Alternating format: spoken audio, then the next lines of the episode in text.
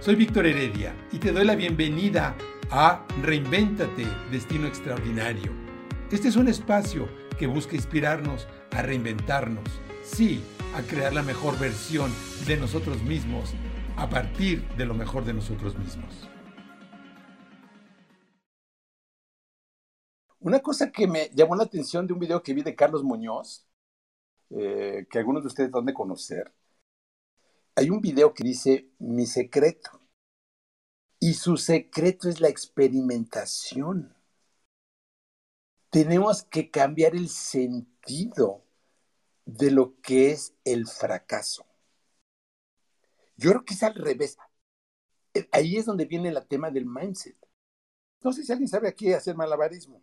Eh, yo sé hacer malabarismo eh, con tres bolas, que lo aprendí precisamente del autor del libro How to Think Like Leonardo da Vinci, cómo pensar como Leonardo da Vinci, de un hombre que se llama Michael Gelb, que inclusive yo le invité a dar unas pláticas porque era fascinante eh, ese libro, porque para mí uno de los arquetipos de los genios, del genio, del genio, del genio, pues es Leonardo, porque Leonardo, pues antes que nada, pues era un gran científico, pero un artista increíble. Bueno, pintó la Mona Lisa.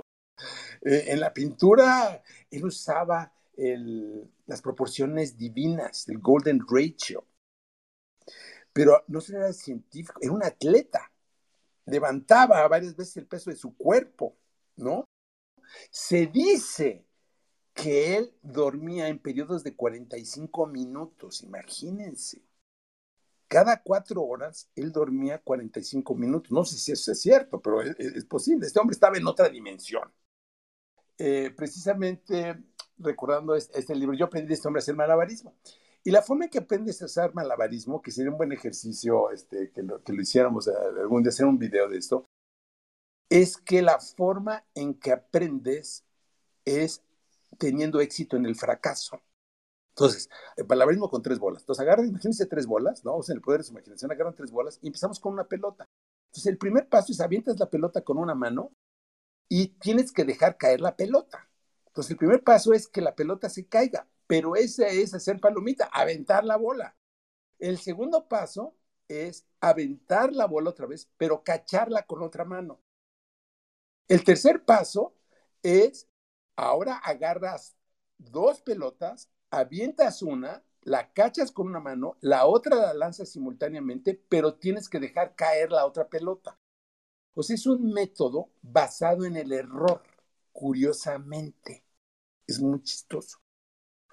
Pero hablando de experimentos, el chiste es que no se salga de tu control.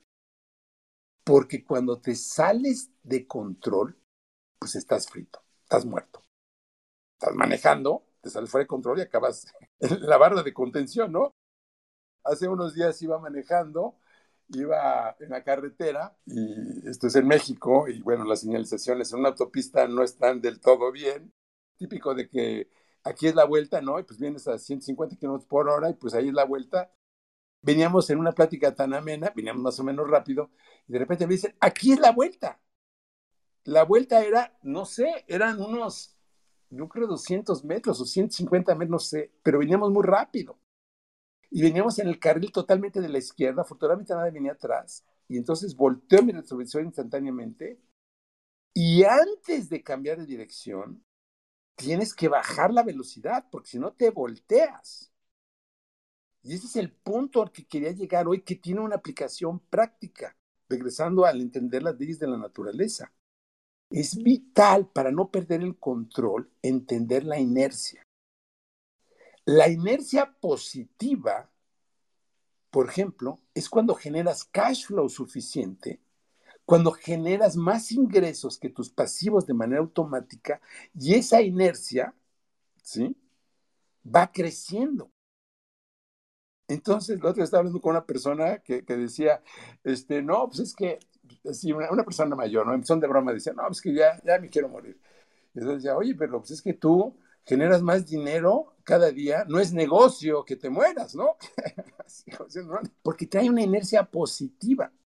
Entonces el chiste es que en la vida podamos generar una inercia positiva.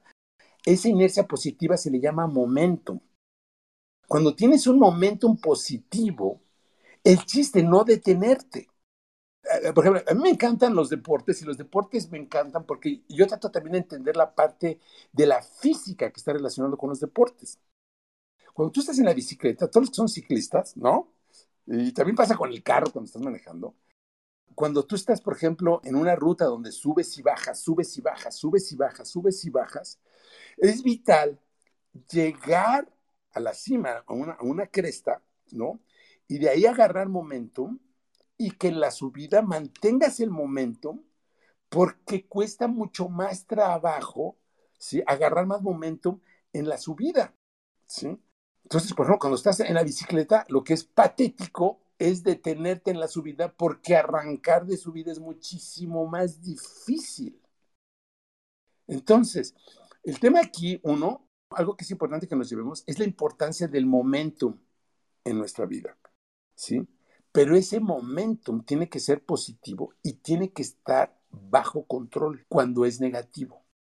Un momentum negativo típico es el endeudamiento. El endeudamiento, ¿sí? Y es parte del secreto de la economía moderna.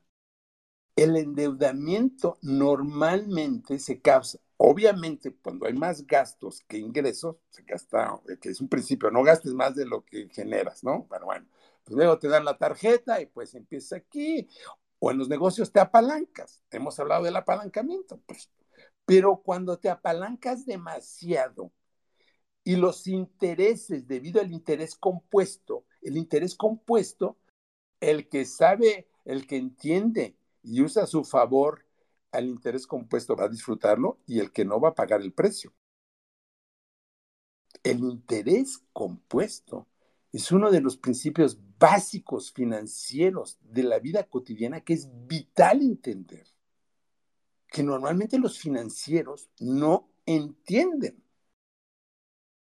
El punto al que quería hacer es que cuando tú estás esquiando, normalmente no esquías en línea recta. Cuando vas, vas, estás en una montaña, no bajas directo. De hecho, es lo bonito del esquí. Tienes que estar haciendo giros para poder bajar. Y ahí es donde está lo divertido, en los giros. Lo primero que tiene que aprender un esquiador es que tienes que estar consciente de dónde está tu centro de gravedad. O sea, tú tienes que girar alrededor de tu centro. Entonces aquí no es un tema de carga o no carga, como pusieron algunos comentarios. Lo importante es la conciencia de dónde está tu centro. ¿Sí? Entonces, eh, lo que hice fue hacer una analogía, nada más para hacer eh, una referencia en relación a nuestra vida cotidiana. Ahora, ¿por qué es relevante esto?